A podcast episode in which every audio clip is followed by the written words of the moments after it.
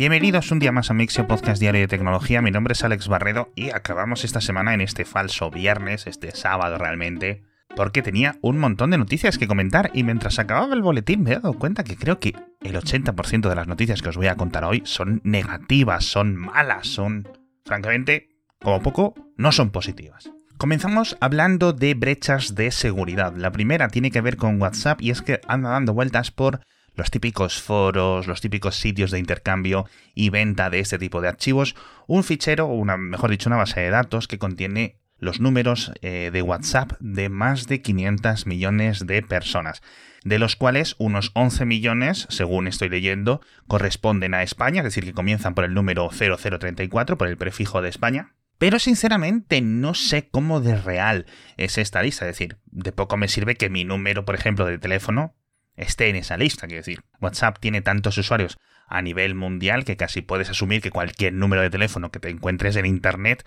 es una cuenta de WhatsApp. Pero bueno, Además que ser un servicio centralizado, pues es casi imposible utilizar este tipo de documentos, este tipo de bases de datos para hacer spam masivo, porque WhatsApp rápidamente te cortaría el acceso. Lo que también se ha filtrado, y en esta ocasión tenemos que hablar de Twitter, aunque no está confirmado tampoco, es una lista de aproximadamente unos 100 millones de perfiles de esta red social que contienen tanto el email con el que se registraron como el número de teléfono asociado. Es posible que esto suene porque hace unos meses, en agosto, comentábamos cómo Twitter había verificado que durante meses tuvieron un fallo de seguridad en sus sistemas de registro y que un atacante lo había conseguido explotar y andaba vendiendo por ahí una base de datos con 5 millones de estas credenciales. Es decir, no hay contraseñas, pero sí, digamos, está tu número de teléfono, tu email con el que te registraste en Twitter, el usuario de Twitter, la bio y un indicador binario de si estás verificado o no. Entonces, lo más probable es que esta vulnerabilidad no solo fuera aprovechada por ese atacante, sino por múltiples más atacantes, en concreto alguno de los cuales habría sido el creador de esta nueva filtración que no había sido reportada hasta ahora. De nuevo, veremos en qué queda la cosa porque esto es una de las filtraciones muy curiosas porque podemos ver si se llega a filtrar o si llega a las manos de expertos en ciberseguridad, cuáles eran los números de teléfono que estaban detrás de algunas cuentas de eh, troll o de algunas cuentas anónimas o seudónimas, con lo cual la verdad es que hay un potencial ahí de rotura de privacidad, tanto para lo bueno como para lo malo, bastante grande. Podríamos acabar encontrando, digamos, lo que se denominan las cuentas B o las cuentas secundarias de famosos, de políticos, de futbolistas, de un montón de personas.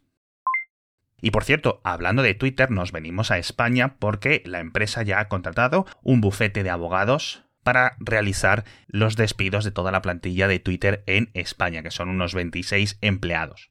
Es un proceso muy similar al que han tenido en otros países, lo hemos visto con las oficinas en Bélgica ayer, lo hemos visto con las oficinas en Francia, con las oficinas en la India y tantas y tantas cosas que el nuevo dueño de Twitter, Elon Musk, pues no puede despedir saltándose la legislación local. En este caso se tiene que abrir un expediente de regulación de empleo con el cual se inicia una negociación con los trabajadores afectados y pues se deberá de llegar a una conclusión, pues lo imagino que en las próximas semanas. Pero claro, los trabajadores de Twitter en España, que en su mayoría son de soporte, de atención al cliente, de los para gestionar los anunciantes, etcétera, llevan un par de meses en el limbo sin saber qué es lo que va a pasar con ellos pero vamos, como casi el resto de los empleados de Twitter en todo el mundo, desde la compra del el propio Elon Musk. Y hablando de Elon, de una de sus otras empresas, de Tesla, para que veáis cómo voy hilando las noticias hoy, yo creo que esto es un hito bastante importante y es que ha abierto la beta de asistencia avanzada, lo que se conoce como el FSD beta, a todos los conductores estadounidenses que lo hubieran comprado. De momento, no todo el mundo que hubiera pagado 6, 7, 8, 10, 12 o incluso el precio final, el precio actual, que me parece que de esta función de software son 15 mil dólares, pues no todos podían acceder a ella. De hecho, era una queja recurrente en los foros de gente que se había comprado un Tesla pagando por esta función de software, lo había acabado de vender unos años después y no la había podido experimentar. Entonces, con la versión 11, parece que cualquier persona de nuevo, que lo hubiera comprado, ya va a poder usarla. ¿Esto es un sistema de conducción autónoma? De momento, no, obviamente. El conductor debe estar vigilante, es el responsable tanto legal como real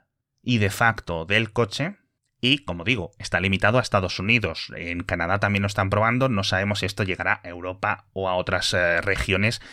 en 2023 o en 2024 o cuando sea. Hay en algunas ciudades, en algunas regiones en las que funciona bastante mejor que en otras, pero bueno.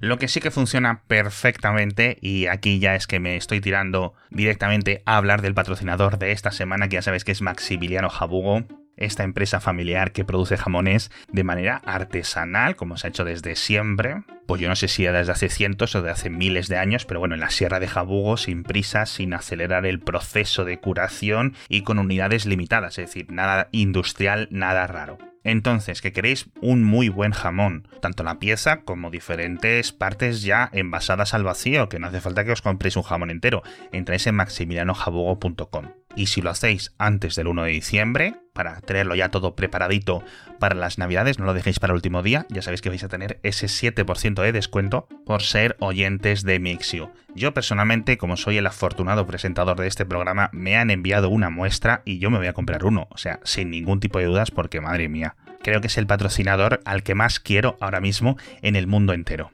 Así que ya sabéis, maximilianojabugo.com, os dejo el enlace en las notas del episodio ahora, después del patrocinador, vamos a hablar de eso, de la noticia Maximiliano Jabugo, la noticia que más me ha gustado del episodio, que es también relacionada con la conducción asistida. Y es otro experimento, en esta ocasión en entorno real, que consigue reducir los atascos de tráfico usando software. En concreto, un grupo de científicos de la Universidad de Berkeley, en un entorno real, en una autovía durante los desplazamientos matutinos de la gente a sus trabajos, de la gente a sus escuelas, etc., se las ingeniaron para que dentro de toda esta marabunta de coches hubiera unos 100 coches, que aproximadamente eran el 5% de todos los vehículos durante las diferentes pruebas, para que sus sistemas de conducción de crucero estuvieran sincronizados, es decir, que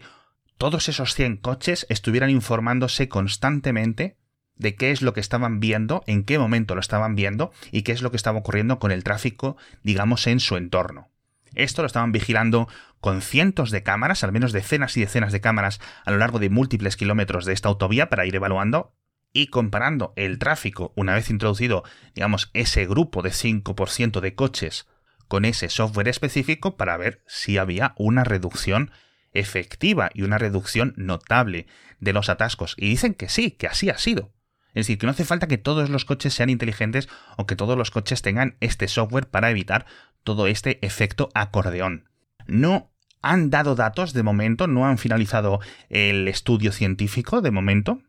con lo cual no podemos saber si se ha reducido el tráfico o si ha mejorado realmente el flujo. Pues no lo sé, un 3% o un 30%. No tenemos esos datos firmes, pero el estudio es muy esperanzador porque es una de las principales pruebas en entorno real de este tipo de mecanismos, que no es que vayan a eliminar por completo los atascos, pero sí demuestran que simplemente con que un porcentaje de los coches sepan qué es lo que está ocurriendo fidedignamente con el tráfico unos metros o unos kilómetros por delante, sean capaces de ir ajustando su velocidad y su distancia para actuar preventivamente contra estos efectos acordeones y que se mejore todo este flujo. Y ahora hablamos de software, pero del software en nuestros ordenadores, en concreto para todas aquellas personas que uséis Windows, como yo.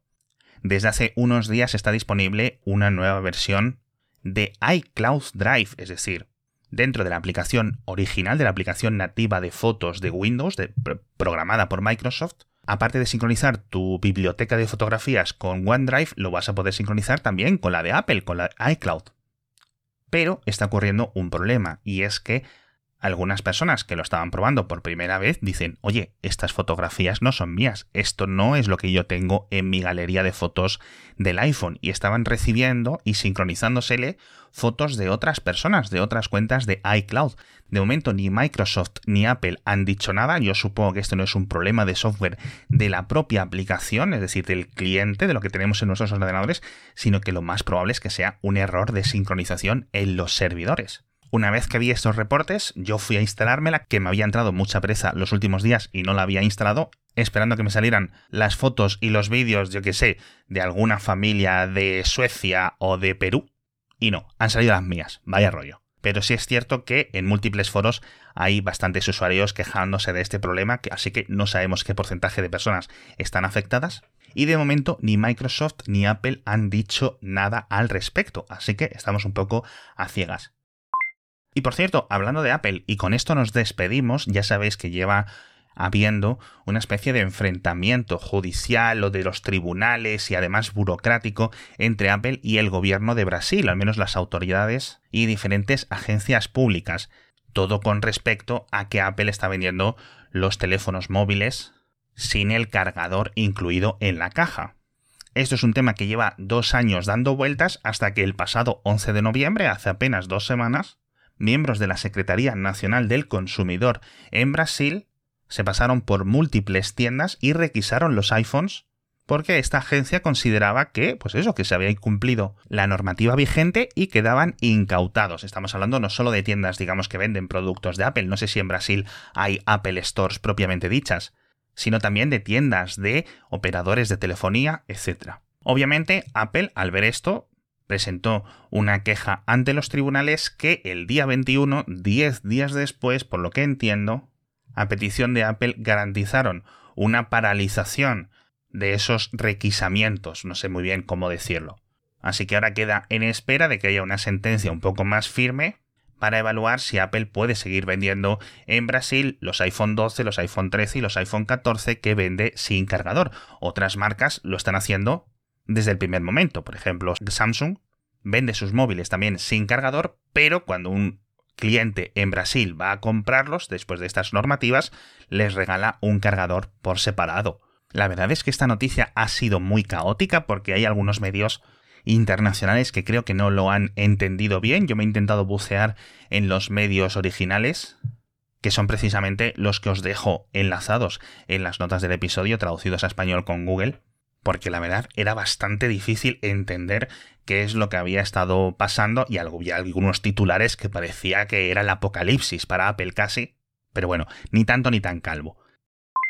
En fin, con esto me despido por hoy. Muchísimas gracias. Ya sabéis que este sábado es viernes realmente, como cuando se cambia de hora. Así que espero que hayáis disfrutado del episodio y nos vemos como siempre el lunes con más noticias de tecnología.